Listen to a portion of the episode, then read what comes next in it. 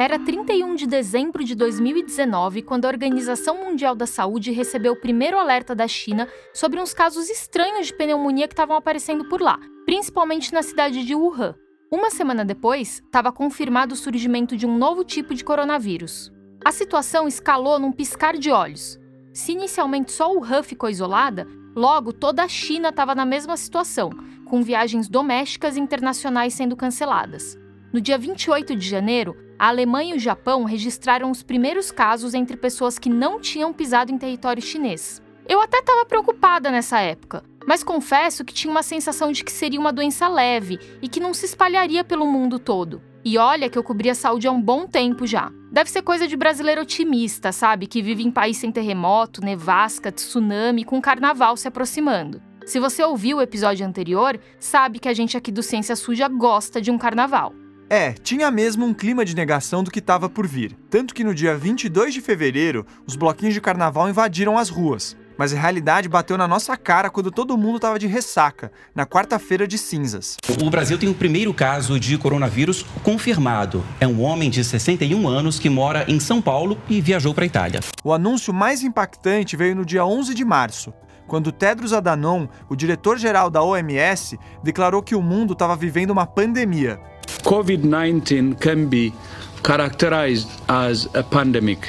Mais ou menos uma semana depois, a maioria das pessoas que eu conheço já estava trabalhando de casa. Aí começou a corrida por máscaras e álcool em gel, as trocas de roupa a cada saída na rua, os banhos nas compras de supermercado. O mais pessimista dos meus amigos chutou que em outubro de 2020 o caos estaria controlado. E eu achei um absurdo. Para mim, até o final de abril a situação já ficaria melhor. Mas olha a gente aqui. Estamos no final de 2021 e a pandemia não acabou. Já o otimismo. Nesse episódio do Ciência Suja, nós vamos abordar a condução brasileira da pandemia. Até porque o nosso país está no top 10 global de maior número de mortes por milhão de habitantes, segundo o site Worldometer. Como é que a gente chegou nesse caos? Botem nas mãos de uma, nos dedos de uma das mãos cinco pessoas que vocês conhecem que faleceram de Covid. Infelizmente, qualquer brasileiro é capaz de fazer isso. Agora imagina que dessas cinco, quatro poderiam estar vivas. Esse é o tamanho da tragédia. Meu nome é Telro Preste. E eu sou Thaís Manarini.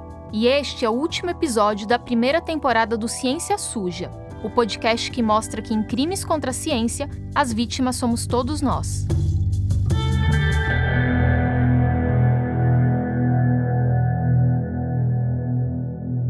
Desde o início da produção do Ciência Suja, no fim do ano passado, a nossa ideia era fechar a temporada com um episódio sobre a pandemia.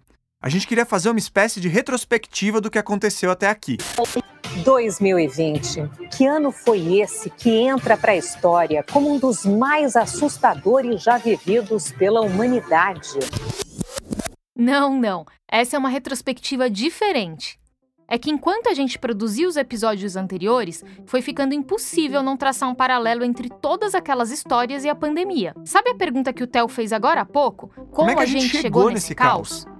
Então, tudo que a gente veio descobrindo na primeira temporada do Ciência Suja ajuda a entender esse trajeto. Mas se você ainda não ouviu os outros episódios, não tem problema. A gente vai resgatar os assuntos, dessa vez com esse olhar voltado para a bagunça que o Brasil virou durante a pandemia. Você termina aqui e depois maratona os outros. Vamos lá então. Pensa na fosfetanolamina sintética, a tal pílula do câncer do nosso primeiro episódio. Eu duvido que quem acompanhou aquela história não tenha feito uma comparação com a cloroquina e o seu uso na pandemia. Olha, são coisas, são coisas diferentes, né? Mas elas têm, elas têm algo em comum, que é assim, ó, o uso de, de terapias sem comprovação científica no nosso sistema público de saúde. A fosfetanolamina não chegou a entrar, por exemplo, a ser distribuída no nosso sistema público de, de saúde, pelo menos até onde eu sei. Mas acontece que ela chegou, por exemplo, a ser, inclusive, é, é recomendada por várias é, instituições é, médicas, ela foi referendada pela nossa presidente, né? Esse aí é o professor Luiz Carlos Dias, em uma entrevista que ele deu pra gente pro primeiro episódio do podcast.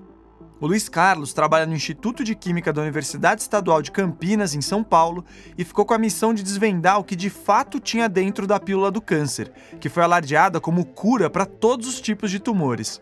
A tal fosfetanolamina sintética nasceu dentro da USP de São Carlos. Quem colocou a fósforo no mapa foi um professor chamado Gilberto Chierici, que morreu em 2019. Ele começou a distribuir a substância no meio da década de 90, lá dentro da USP de São Carlos mesmo. Detalhe: a produção era tão tosca que tinha um técnico que fumava enquanto preparava fósforo. E claro que nunca teve um único estudo em humanos comprovando que ela realmente combatia o câncer. Quando a universidade proibiu a distribuição da pílula, várias pessoas entraram com processos judiciais para ter acesso a fósforo. E muitos juízes aceitavam o pedido, o que escancarava um desconhecimento no sistema judiciário sobre o método científico. Para piorar, políticos começaram a se aproveitar do clamor social para ganhar palanque. Eles também pediam a liberação da pílula.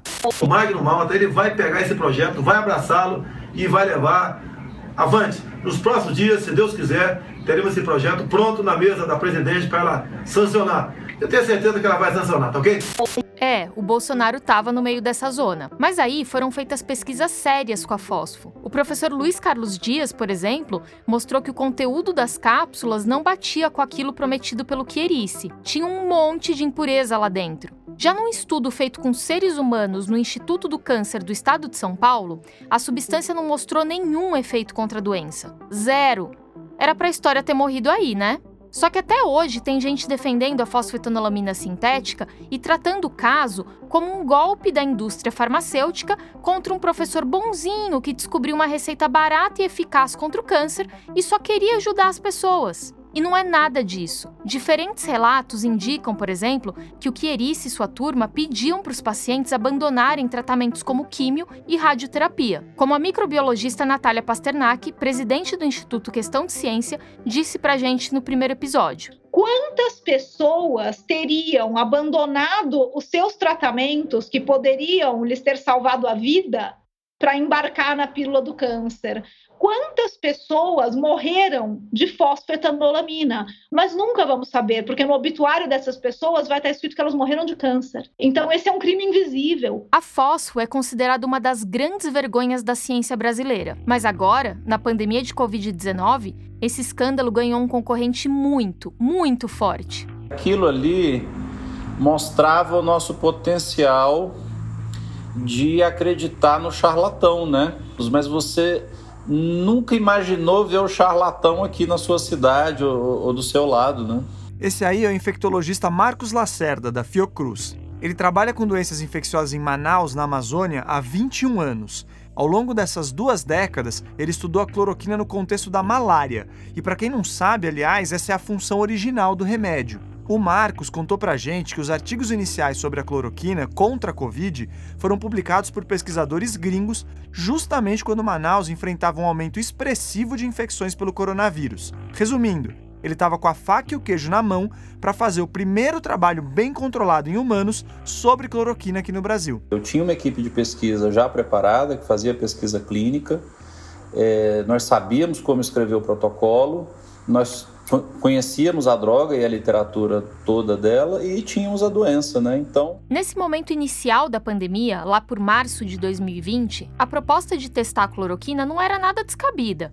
E o que os cientistas mais queriam na época era mesmo encontrar um remédio já disponível no mercado que também tivesse efeito contra o coronavírus, fosse cloroquina ou qualquer outro. Essa estratégia de reposicionar um medicamento não é nova e costuma ser mais rápida do que desenvolver uma droga do zero. Bom, o fato é que dava para aproveitar os casos de Manaus para oferecer respostas sobre a cloroquina. E a primeira pergunta a se fazer era: é seguro usar esse remédio em pacientes graves? O Marcos já conhecia um trabalho preliminar que sugeria que, para ter efeito contra a Covid, a dose de cloroquina precisava ser mais alta do que a normalmente aplicada para malária. Aí ele e outros pesquisadores do seu time revisaram a literatura científica para encontrar a maior dose de cloroquina que tinha sido usada com segurança até então e deram essa mesma dose para uma parte dos 81 voluntários com Covid grave que eles recrutaram. O restante tomou concentrações menores. Foi aí que casos de arritmias cardíacas entre os participantes começaram a aparecer, o que obrigou o Marcos a interromper a pesquisa. Os dados preliminares foram publicados em abril de 2020 e levantavam um sinal amarelo. Embora a pesquisa tenha sido desenhada para abordar mais a questão da segurança e menos a da eficácia, Outros resultados dela enfraqueciam a teoria de que a cloroquina teria função contra a Covid. No trabalho dele, depois de cinco dias de tratamento, a carga viral na secreção respiratória dos voluntários não foi alterada. E a gente fez a dosagem da cloroquina na secreção respiratória dos pacientes. E a verdade é que a cloroquina, apesar de chegar bem no sangue, ela não consegue chegar na secreção respiratória. Né? A gente está trabalhando esses dados agora para publicar, porque não adianta a cloroquina estar tá no sangue, o vírus não está no sangue, ele está no pulmão. Então, se a cloroquina não chega no pulmão, não adianta você fazer ela porque ela não vai chegar onde o vírus está. Hora de voltar um pouquinho na história. Lembra que a gente comentou que os primeiros artigos sobre a cloroquina foram publicados por cientistas de fora? Então, o trabalho gringo mais emblemático, que deu o pontapé inicial para todo esse auê, é do microbiologista francês Didier Raoult. Na pesquisa que ele conduziu com quase 40 pacientes, alguns receberam só hidroxicloroquina, enquanto outros tomaram hidroxicloroquina e azitromicina, um antibiótico. No fim de março, o Didier Raul divulgou que seis dias desse combo zeraram a carga viral em 100% dos casos, contra 12,5% de um grupo controle. Seria um resultado espetacular, e o Didier Raul não era alguém que veio do nada. Puxando pelo site PubMed, ele participou de mais de 3 mil artigos científicos até hoje, o que é estranho, inclusive. Fazendo uma conta de padaria aqui, se tivesse começado a publicar pesquisas aos 18 anos, ele precisaria soltar um estudo a cada seis dias.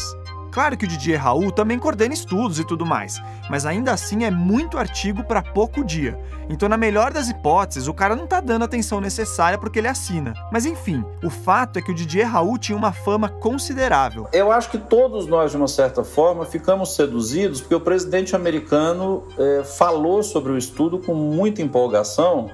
E eu acho que a tendência natural da gente foi imaginar o seguinte: bom, esse sujeito que é o presidente da maior economia do mundo né, deve ter alguma informação privilegiada que a gente não tem, né? Ele, ele deve ter visto além daquele estudo. As palavras do Didier Raul e o pronunciamento do Donald Trump fisgaram muita gente.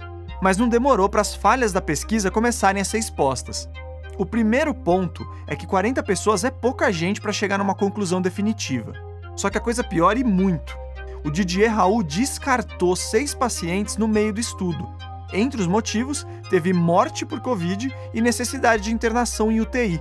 Ou seja, ele excluiu indivíduos que atrapalhariam aquele suposto resultado fantástico de cura. Se esses seis voluntários fossem mantidos na pesquisa, os dados não apontariam benefícios da hidroxicloroquina. E olha que essa foi só uma das falhas do experimento. O Didier Raul, aliás, tem um histórico controverso para dizer o mínimo. Além de fazer pouco caso do aquecimento global e da teoria da evolução do Darwin, ele chegou a ser proibido por um ano de publicar artigos de uma revista científica específica após uma suspeita de fraude. No mais, os resultados que o Didier Raoult descreveu com a hidroxicloroquina não foram replicados por nenhuma outra equipe, o que é fundamental na ciência. Se um desfecho qualquer é realmente válido, o natural é que outros pesquisadores também cheguem nele se seguirem o mesmo protocolo. E não foi assim. Como as críticas ao trabalho não paravam de pipocar, o Didier Raul acabou publicando uma carta em janeiro de 2021, onde admitiu os erros apontados pelos colegas. Mesmo assim, o microbiologista francês não abandonou a teoria de que a cloroquina tinha potencial contra a Covid-19. Para Marcos Lacerda, a explicação para essa teimosia é simples. Eu acho que ele é um mau pesquisador, porque a gente tem que estar, como pesquisador, disposto a mudar de ideia todos os dias, né? Eu fiz o um estudo com cloroquina porque eu acreditava que funcionava, né? Quer dizer, ninguém faz um estudo para desacreditar uma droga. Eu nunca vi isso na minha vida. É compreensível que um pesquisador persiga uma hipótese até onde der, mas quando aparecem dados convincentes de que a tal teoria é uma furada, aí é hora de partir para outra. E surgiram um monte de dados convincentes no caso da ineficácia da cloroquina. O pesquisador tem que trocar de ideia como quem troca de roupa suja. Se eu continuar com aquela ideia a vida inteira, isso não é um princípio razoável da boa ciência. O Didier Raul até virou alvo de uma denúncia na Ordem dos Médicos da França. No meio científico, ele passou a ser visto como um charlatão, que nem os pesquisadores que defendiam a pílula do câncer aqui no Brasil. Mas isso aí não importa para o Bolsonaro. Depois do discurso do Trump, ele abraçou esse remédio para não soltar nunca mais. Estou tomando aqui a terceira dose da hidroxicloroquina. Receberemos até sábado matéria-prima para continuarmos produzindo a hidroxicloroquina. A hidroxicloroquina está proibido. Se não tem alternativa, por que proibir? Ah, não tem comprovação científica que seja eficaz. Mas também não tem comprovação eh, científica que não tem, que, que não tem comprovação eficaz. Nem, nem, nem que não tem, nem que tem. Então eu confio na hidroxicloroquina. E você? Valeu, tamo junto. Bom, o fato é que essa insistência na cloroquina teve um efeito maluco e que também aconteceu com a fósforo a politização de um remédio. Muitos profissionais da saúde decidiram simplesmente ignorar evidências científicas para seguir usando e defendendo um protocolo não só ineficiente contra o coronavírus, como perigoso. Na visão do Marcos, um dos motivos disso é que vários médicos ficaram famosos ao sair em defesa da cloroquina. E chegar hoje na imprensa e falar assim, eu estava errado, não era isso, não é uma coisa que eh, desagradaria ao verdadeiro cientista, mas ao charlatão, aquele que se propôs a aparecer na mídia, é um problema dizer que ele estava errado. Né? E tem mais um ponto aqui. Nem todo médico é pesquisador. E tudo bem, só que nessa confusão, alguns profissionais de saúde aproveitaram para disseminar um monte de bobagem sobre a Covid. E muita gente cai porque acredita estar ouvindo a voz da razão. Pô, mas quem falou foi o médico. Ah, mas aí foi o médico. Quem falou foi o médico é, da minha médico que Acredito que foi o médico que disse, né? No caso da cloroquina, no meio de 2020 já tinha bastante trabalho científico de qualidade apontando para a inutilidade da droga contra a Covid. Insistir em usar esse remédio no dia a dia não fazia muito sentido. Mas no Brasil, o Conselho Federal de Medicina, o CFM, determinou que prescrever esse remédio era uma questão de autonomia médica. Que autonomia é essa que libera uma pessoa para prescrever um negócio que não funciona? E que ninguém se esqueça que a diretoria atual do CFM está, no mínimo, referendando essa política bizarra do governo federal. Se você tem qualquer dúvida disso, olhe o que o próprio presidente do conselho, Mauro Luiz de Brito Ribeiro, disse em maio de 2020. O trecho é de uma live que o jornal Metrópolis recuperou. Mas não existe nenhuma evidência científica, nada de medicina baseada em evidência que comprove alguma eficácia da hidroxicloroquina. Mas nós, numa decisão bastante fora do que nos é, que é, que é, que é, fora da nossa, das nossas normas, acabamos liberando o uso da hidroxicloroquina. O cara sabe que a hidroxicloroquina não funciona, mas olha o tipo de embasamento para uma decisão dessas. Nós não vamos conseguir recuperar o dano da época do governo da presidente Dilma e do ministro Alexandre Padilha. E o presidente Bolsonaro já nos recebeu cinco vezes no Palácio do Planalto, desde que ele assumiu o governo. Ele nunca falou, isso aqui eu não posso atender. E aí, as coisas ficam muito mais fáceis. Porque quando, quando, quando existe diálogo, antes que as normas sejam postas, você tem a oportunidade de consensuar aquilo que vai ser, vai ser proposto. É muito cinismo e toma lá da cá pro meu gosto, viu?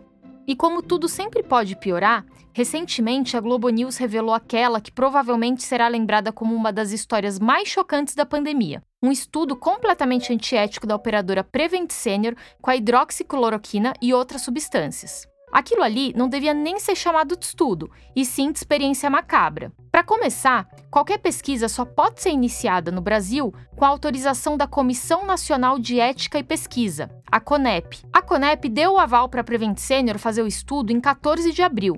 E apenas três dias depois, a operadora já soltou os resultados do trabalho. Agora me diz, como uma pesquisa com centenas de voluntários fica pronta em três dias?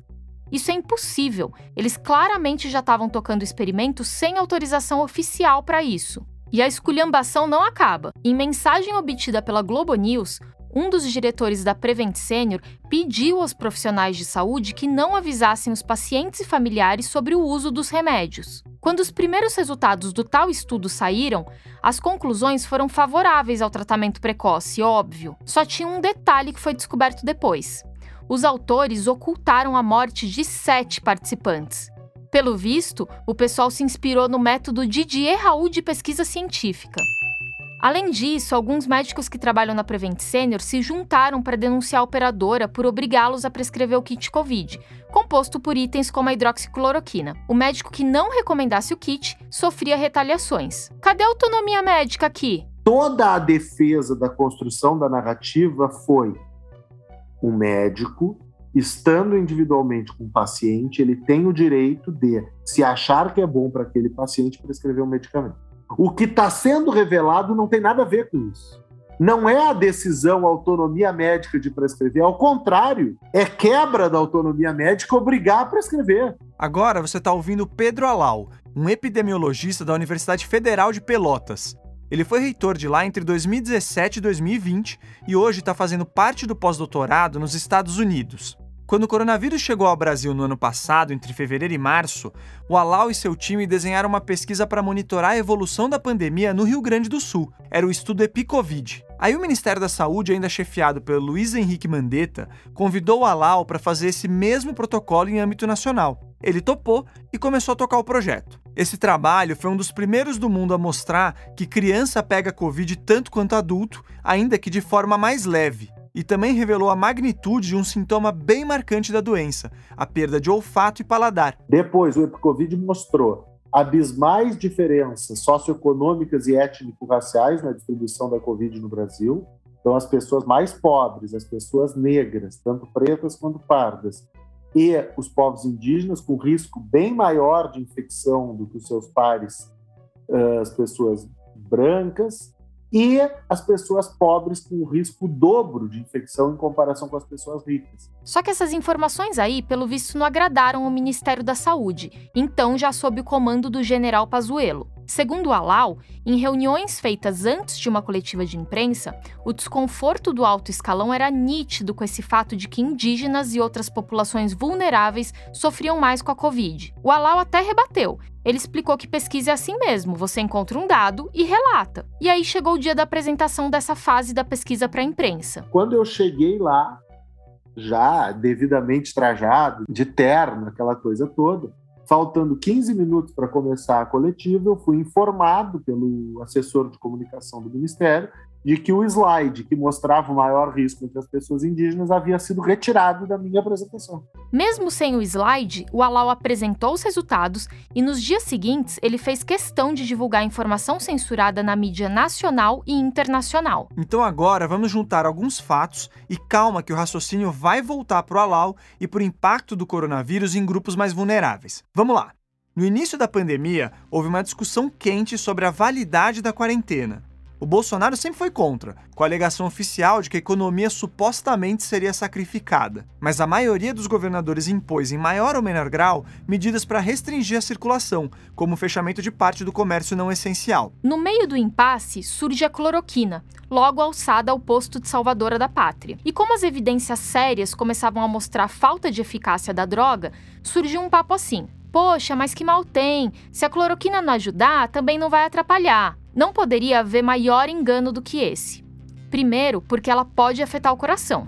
Em segundo lugar, tem esse efeito aqui, ó. Que as pessoas se achavam tratadas, achavam que se elas tomassem a cloroquina, elas não precisavam usar máscara, elas não precisavam se cuidar, elas não precisavam cumprir o distanciamento social e que se elas ficassem doentes, tudo bem, porque aqui a cura milagrosa tem a cloroquina, tem a ivermectina, tem a nitazoxanida, então tudo bem se eu ficar doente. Essa é a Natália Pasternak de novo mas agora em uma live que fizemos nas redes sociais para marcar a nossa estreia. E é bem isso mesmo. Assim como a pílula do câncer afastou muitos pacientes de tratamentos de verdade, a cloroquina e todo o kit Covid, na verdade, fez muita gente menosprezar o coronavírus. Ué, se tem tratamento, não tem para que ficar preso em casa, né? Melhor sair para rua e salvar a economia. Essa fixação com a economia, e que aliás nem faz muito sentido, porque países que tomaram medidas adequadas contra a pandemia se recuperaram mais rápido, explica por que o governo também apostou por um bom tempo na estratégia da imunidade de rebanho natural. A ideia aqui era expor boa parte da população para rolar uma infecção generalizada mesmo. Isso faria com que quase todo mundo desenvolvesse uma defesa natural e aí o vírus pararia de circular, sem necessidade de vacina. Só que apostar nessa estratégia era aceitar a morte de milhões de cidadãos logo de cara, até por causa da sobrecarga no sistema de saúde. E isso sem saber se esse método funcionaria. Como a gente viu depois, os casos de reinfecção se tornaram relativamente comuns com as variantes. Então, não, não funcionaria. E aqui a gente finalmente volta para a pesquisa do Alau, que mostrava que quem tinha maior suscetibilidade de pegar Covid-19 eram os pobres, os pretos e os indígenas. Junto com os idosos e as pessoas com comorbidades, eles seriam o grupo que mais morreria se as autoridades mantivessem tudo aberto e deixassem o coronavírus comer solto. Ou seja, a tal imunidade de rebanho seria conquistada principalmente às custas de pessoas ainda consideradas por muita gente como de segunda classe. Isso chama eugenia, como disse o médico Arnaldo Lichtenstein no Jornal da Cultura em 11 de maio de 2020. As pessoas que vão morrer, muitas, são os idosos. Aí tem a fala, mas já ia morrer mesmo. Ou as pessoas que já têm doença, já estavam doentes e vão ficar os jovens e atletas. Isso chama eugenia. A gente usou essa mesma fala no segundo episódio do podcast, que abordou justamente a eugenia. Essa ciência torta, nascida no século XIX, defendia que existiam homens e mulheres com características superiores e que a sociedade devia dar todas as condições para que eles prevalecessem e gerassem descendentes. Coincidentemente, esse distinto grupo vinha a ser branco e europeu. O pai da eugenia é o britânico Francis Galton, primo de ninguém menos do que o Charles Darwin, famoso por seus estudos sobre evolução. No começo, o Galton abraçava uma eugenia que ficou conhecida como positiva, mas de positiva não tinha nada. Ela só ganhou esse nome porque era baseada no incentivo à reprodução desses tais sujeitos elevados. Mas logo a história ganhou contornos mais cruéis e apareceram os defensores da eugenia negativa. Eles basicamente queriam impedir que os humanos inferiores, por assim dizer, gerassem descendentes. E aqui a gente está falando de pobres, pretos, dependentes químicos ou simplesmente de gente que não se adequava à sociedade. E aí valia de tudo, de segregação racial à esterilização. Esses preceitos foram levados à última potência pela Alemanha nazista. Com base nesse papo de raça superior, o Hitler matou cerca de 6 milhões de pessoas. Sob o seu comando, 1% da população alemã passou por esterilização forçada. Experiências horríveis aconteceram nos campos de concentração. Só ficou vergonhoso ser eugenista depois que a Segunda Guerra acabou e todas essas atrocidades vieram à tona. Antes disso, a eugenia estava meio na moda e conquistou médicos de renome até no Brasil. Na época da apuração por nosso episódio sobre eugenia, a gente conversou com Vanderlei Sebastião de Souza. Ele é um historiador da Universidade Estadual do Centro-Oeste, do Paraná, e um estudioso da eugenia. Sobre a atuação do governo em favor da imunidade de rebanho durante a pandemia, ele disse isso aqui. Eu não consigo não ver isso como, como medida eugênica. Uh, ou se não é um projeto eugênico, né, no sentido organizado, né, para eliminação mesmo, é, ele, é, ele é baseado em princípios de que uh, ah, pessoas pobres são, são só idosos, são pessoas ah, já tinha comorbidade, já era doente, era obeso, então vale menos. É um ser humano de segunda, de segunda categoria, né? Não importa se morre. Como o Alau fez aquele levantamento e descobriu que as populações vulneráveis eram justamente as que tinham maior risco de pegar Covid-19, eu perguntei se ele acha que esse tipo de informação pode ter influenciado naquele papo do governo sobre imunidade de rebanho. E se ele enxergava traços eugênicos nesse incentivo todo para a população deixar de ter medo e ir para a rua eu não só enxergo, como eu afirmaria com bastante tranquilidade que sim. Nós temos um projeto que se assemelha muito a projetos que governaram alguns países da Europa na primeira metade do século passado.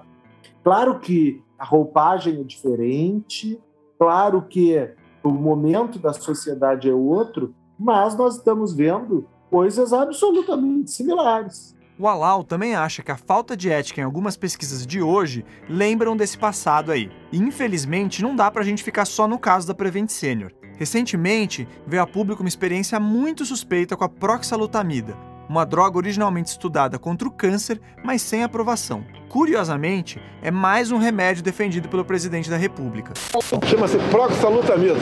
Para começar, a CONEP deu liberação para uma instituição de Brasília fazer uma pesquisa com a proxalutamida em 294 pacientes. Mas o endocrinologista Flávio Cadejani decidiu da cabeça dele começar um trabalho no Amazonas, sem autorização. E ele entregou um documento com resultados de muito mais gente. Eram 645 indivíduos. Desse grupo todo, 200 pessoas morreram. 200. Para justificar esse número assustador, o Cadegiani disse que a maioria dos que morreram fazia parte do grupo placebo, que não recebia proxalutamida. Só que, segundo uma nota da CONEP, em tese, não teria como Cadegiani saber disso, porque o estudo era duplo cego. Isso significa que nem os voluntários, nem o pesquisador deveriam saber o que cada um estava tomando, justamente para não ter qualquer interferência nos resultados. Esse é o primeiro ponto. A segunda aberração apontada pela CONEP é que um número tão alto de mortes exigiria a suspensão do estudo para conferir o que está acontecendo. É a toxicidade do remédio em teste que está provocando as mortes ou o remédio é tão maravilhoso que os óbitos só estão acontecendo no grupo placebo. Nas duas situações, você tem que parar a pesquisa imediatamente, sem discussão, e o Cadegiani não fez isso.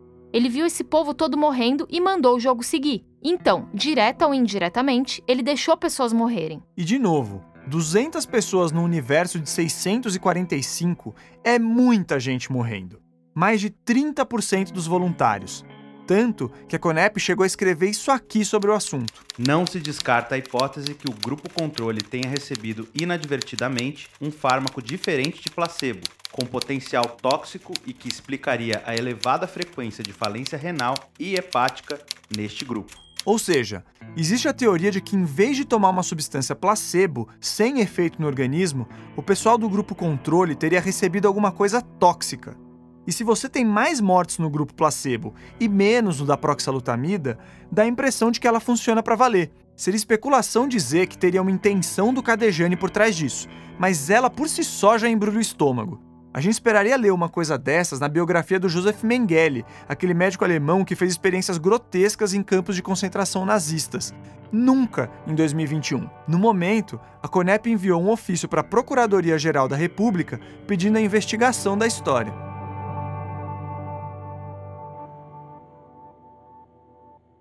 Antes de entrar no caso da proxalutamida, a gente estava falando do fato de algumas pessoas terem maior risco de morrer de Covid. Desde o início da pandemia, o termo para definir essa parcela da população inclusive caiu na boca do povo: grupo de risco. Ele basicamente era formado por idosos e indivíduos com problemas como diabetes, hipertensão e obesidade. Esse conceito está longe de ser novo. Ele foi usado a exaustão na epidemia de HIV, que foi o tema do nosso quarto episódio. Só que lá pela década de 80, quando a AIDS foi descrita oficialmente, a expressão grupo de risco teve um efeito mais nocivo e preconceituoso. O tal grupo de risco para a AIDS naqueles tempos era formado eminentemente por homens gays, porque a doença foi identificada primeiro neles.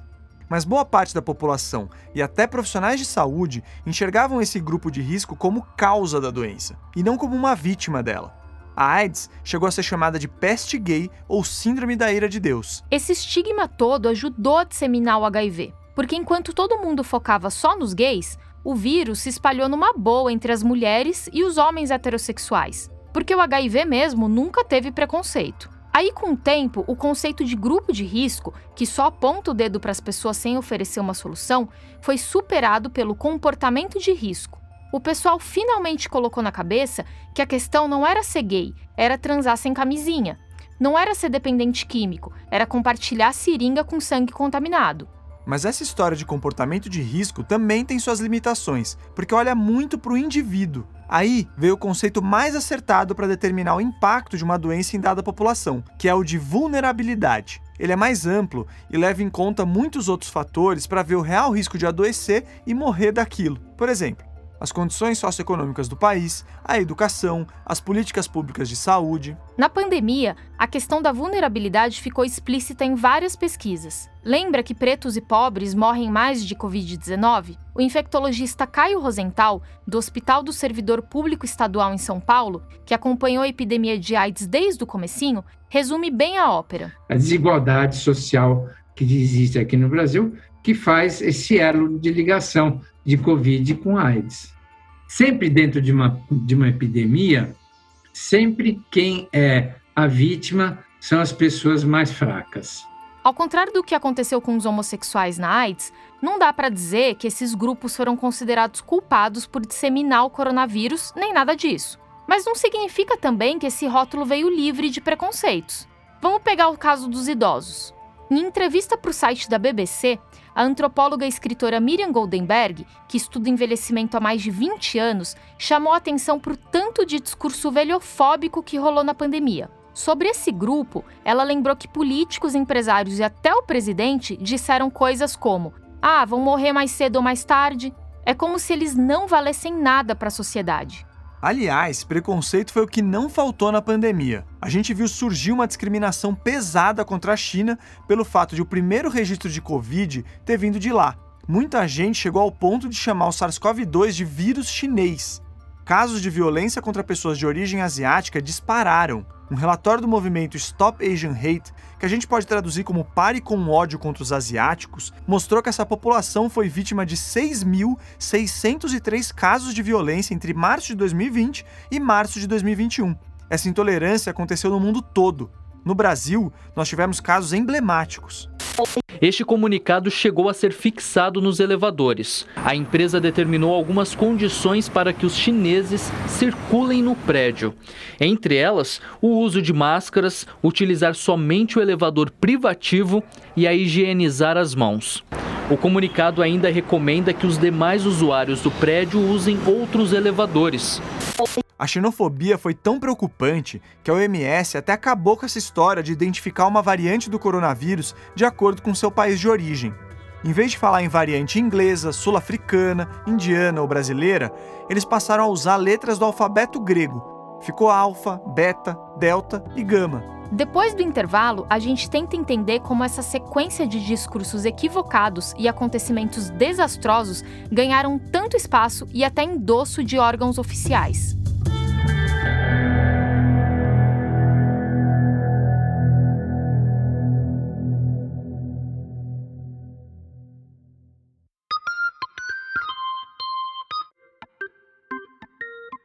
O Ciência Suja é apoiado pelo Instituto Serra Pilheira, que fomenta pesquisas e projetos de divulgação científica pelo Brasil.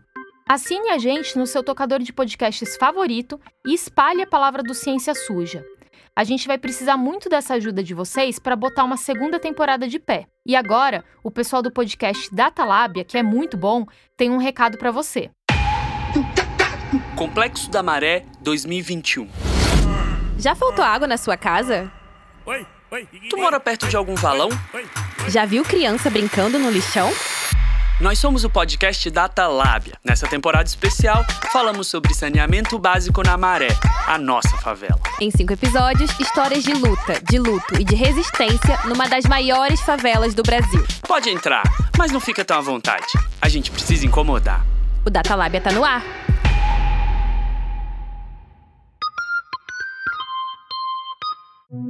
Antes do intervalo, a gente vinha falando de charlatões idolatrados, de órgãos públicos defendendo medidas anticientíficas, de falta de ética e até de eugenia na resposta brasileira contra a Covid. E esse caldo de cultura, essa bad trip sem fim, se formou muito por causa da criação lá atrás de um discurso negacionista profissional e que hoje se espalhou pelo mundo. Quem ouviu nosso episódio sobre o cigarro sabe do que a gente está falando. Para resumir bem a história, nas décadas de 50 e 60, a ciência já estava deixando claro que fumar faz muito mal para a saúde. E esses dados poderiam inibir a venda de maços e estimular regulamentações mais pesadas.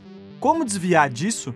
A indústria do tabaco contratou uns cientistas ultraliberais e criou todo um manual para gerar dúvidas sobre as evidências científicas que associavam o cigarro a doenças cardiovasculares e vários tipos de câncer. Esse manual incluía atacar pesquisadores, bancar pesquisas tendenciosas e manipular a imprensa. Era um negócio profissional, sistematizado mesmo. Sempre existirá incerteza, em algum grau.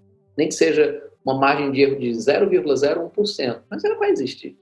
Então, uh, explorar essas brechas é justamente a, a linguagem, a gramática construída por esses senhores, esse aí é o Alexandre Araújo Costa, climatologista e professor da Universidade Estadual do Ceará, em uma entrevista para o episódio sobre cigarro.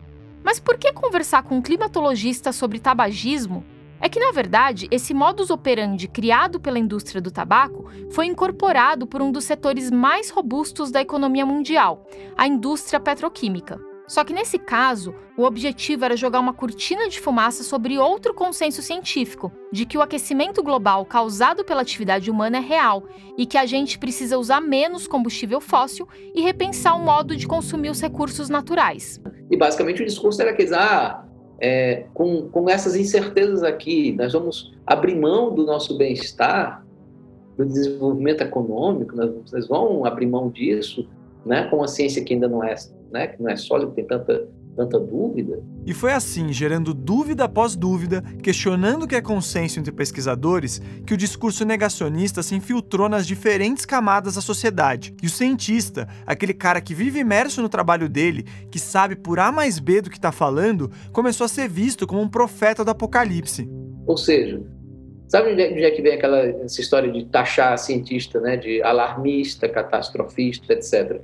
Que agora figuras como Átila, né, Pasternak, né, e tanta gente boa está sofrendo.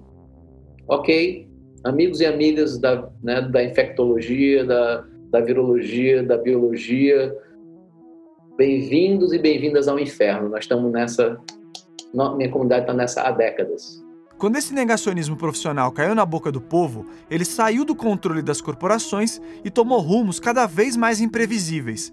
Terraplanismo, criacionismo, esse monte de baboseira ganhou força nesse contexto de ataque à ciência. E aí veio a pandemia. Foi essa ficha que caiu quando a gente estava apurando o episódio do cigarro. O discurso negacionista saiu lá da indústria do tabaco, evoluiu passando pela indústria petroquímica e foi sofrendo mutações e ficando mais forte até chegar pelo voto ao governo federal. Então, por exemplo, 21 de setembro, o, o presidente da República faz o discurso de inauguração da, da 76ª Assembleia da ONU e ele continua falando sobre o tratamento precoce da Covid. Nenhum de nós podia imaginar em março de 2020 o grau de negação que o governo brasileiro teria em relação a isso, né? Esse aí é o Marcos Lacerda de novo. Eu não consigo encontrar um paralelo de algo que tenha sido negado durante tanto tempo, considerando que a gente está tá no século XXI, onde a informação é amplamente disponível e auditável, né?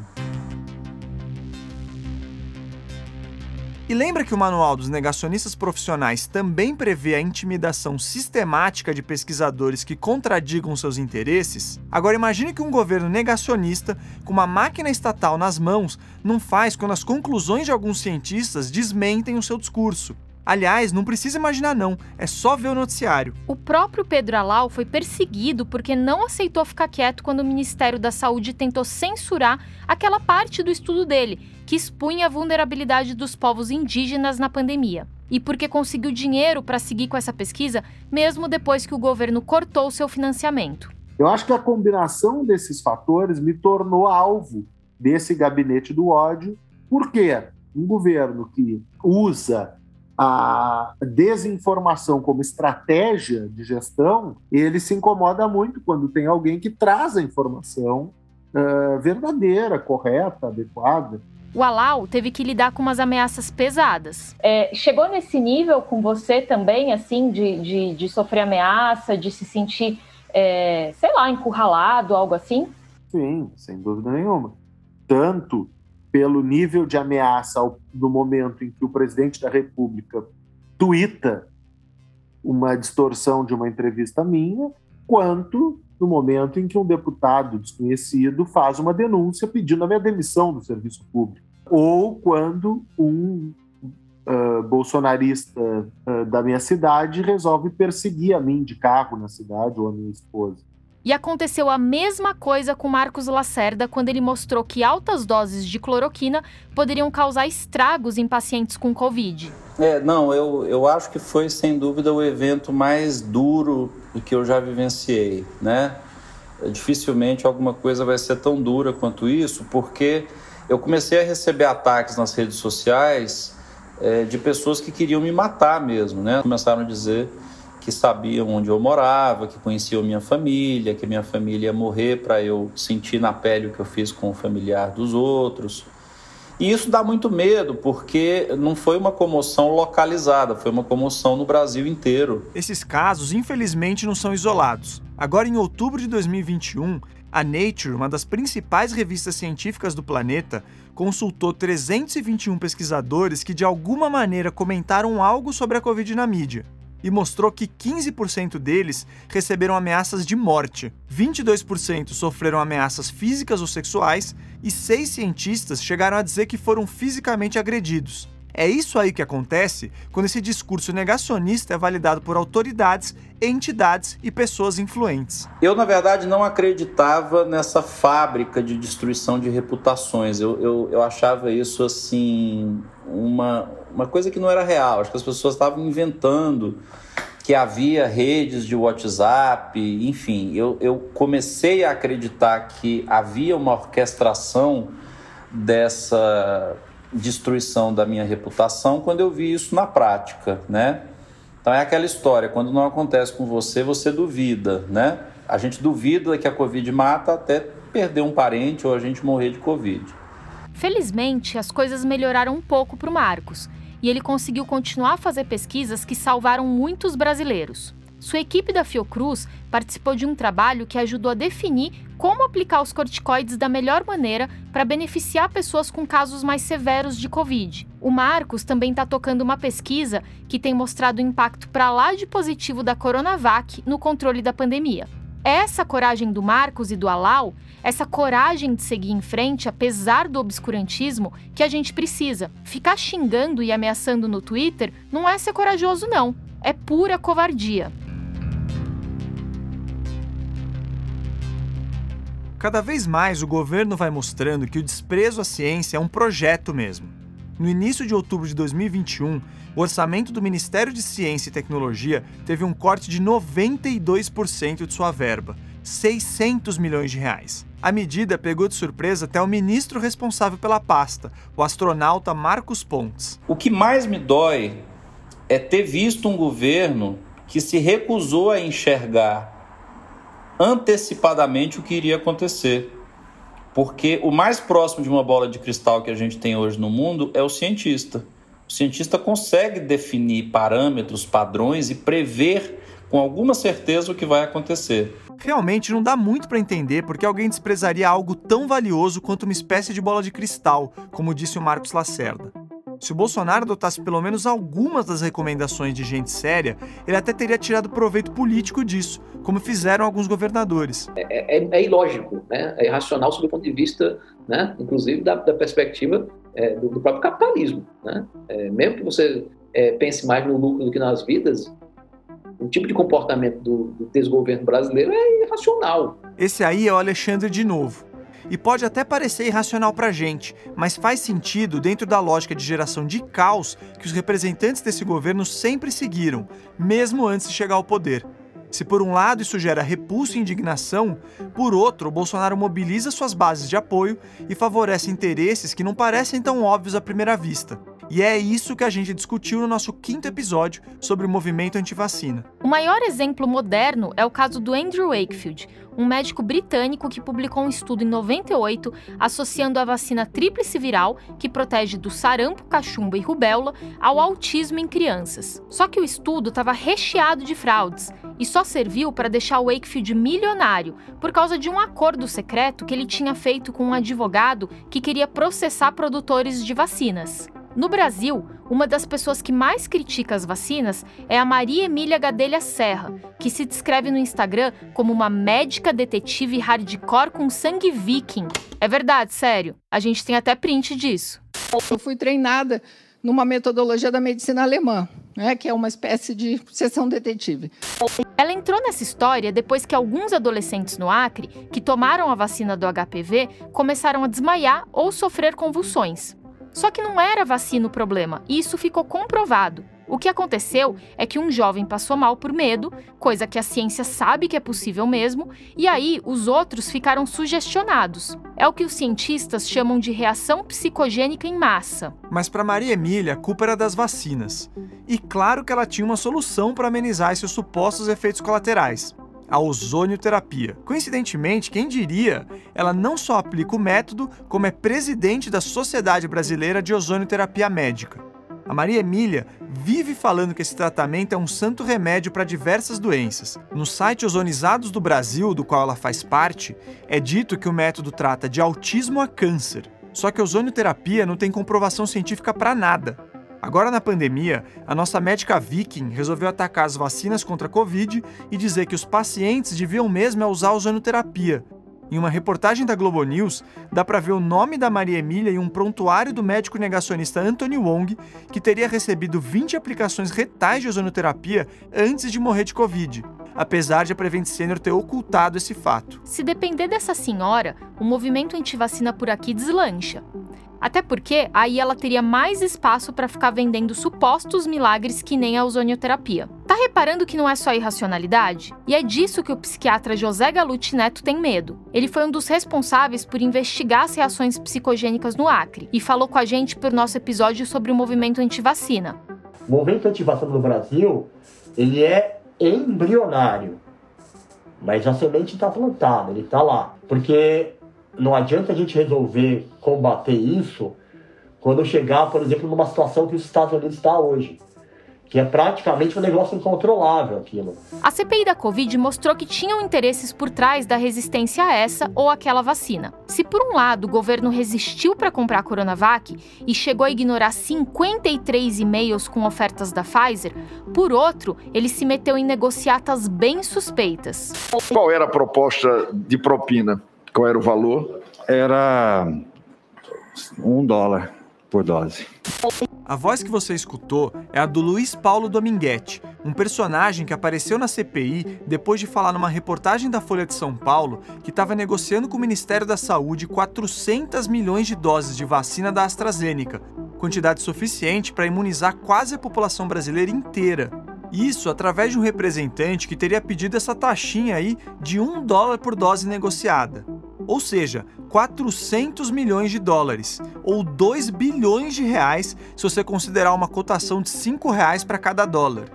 O Dominguete é um policial militar de Minas Gerais que se disse associado a uma empresa que nem licença tem para vender vacina da AstraZeneca. O cara tem 37 processos nas costas, um deles movido pela ex-mulher, que diz que o Dominguete financiou um carro no nome dela, não pagou as parcelas e ainda tomou um monte de multas. Eu não compraria nenhuma bicicleta desse cara. Por que será que o Ministério da Saúde estava negociando com ele? E ainda teve o caso da Covaxin, denunciado por um servidor do Ministério da Saúde. Esse caso levantou suspeitas fortes sobre um esquemão coordenado pelo líder do governo na Câmara, o ex-ministro da Saúde Ricardo Barros. Detalhe que a Covaxin, um imunizante de fabricação indiana, não era aprovada para uso nem aqui nem na Índia. Também teve a vez que o Bolsonaro comemorou a morte de um voluntário em um dos estudos sobre a Coronavac. Ou aquela outra que ele debochou de quem sentia falta de ar causada pela Covid. Você vai para casa, quando você estiver lá, falta de ar, você vai para o hospital.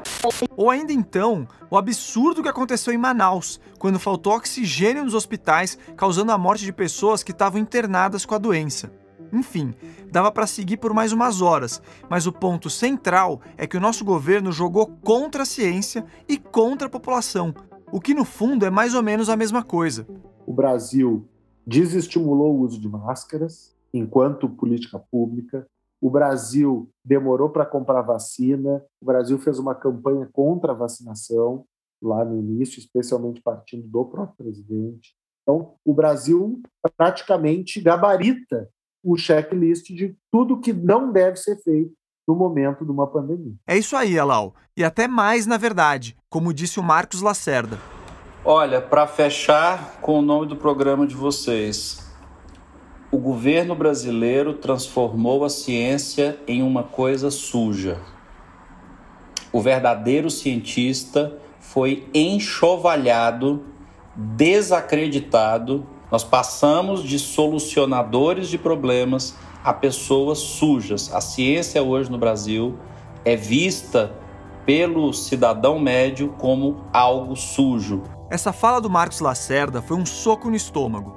Eu não sou pesquisador, não tenho nem pós-graduação nem nada, e caí na cobertura de ciência e saúde por acaso, quando eu estava procurando um estágio lá em 2008. Mas eu me encontrei nessa área e tive a oportunidade de fazer muitas reportagens com boas notícias, o que não é algo tão fácil em outras áreas do jornalismo. Então dói de verdade quando eu ouço pesquisadores e profissionais sérios, que são os responsáveis por aquelas boas notícias que eu pude dar no passado, sofrendo retaliações justamente porque estão fazendo um ótimo trabalho.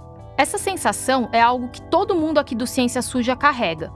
Porque parece que a gente não aprendeu nada, eu vi um charlatão vender uma falsa cura para o câncer e agora estou assistindo a mesma coisa com cloroquina, ivermectina, proxalutamida e sabe-se lá o que vai entrar nessa listinha ainda. Não tem nenhum século que a Alemanha nazista perdeu a guerra e a sociedade já está deixando passar de novo argumentos eugênicos, como o da imunidade de rebanho natural. Então talvez essa nossa retrospectiva de fim de temporada tenha ficado meio angustiante. E eu deixo aqui um pedido de desculpa se você está com um gosto amargo na boca. Mas tomara também que esse desconforto seja construtivo. O nosso podcast nasceu com a proposta de valorizar a ciência dirigindo pela contramão a gente queria que você visse o negacionismo acelerando com luz alta na sua direção para você assumir o volante. E tá aí uma visão otimista minha, olha lá.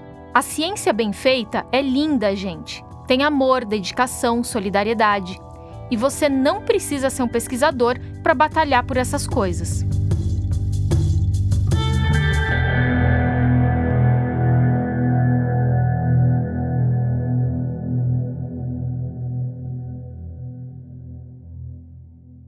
É isso, pessoal. Fim da primeira temporada.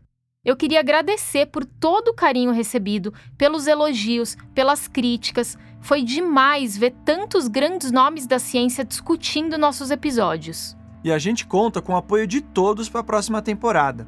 Fique de olho em nossas redes sociais, porque daqui a pouco a gente fala como vocês podem ajudar a manter o projeto de pé.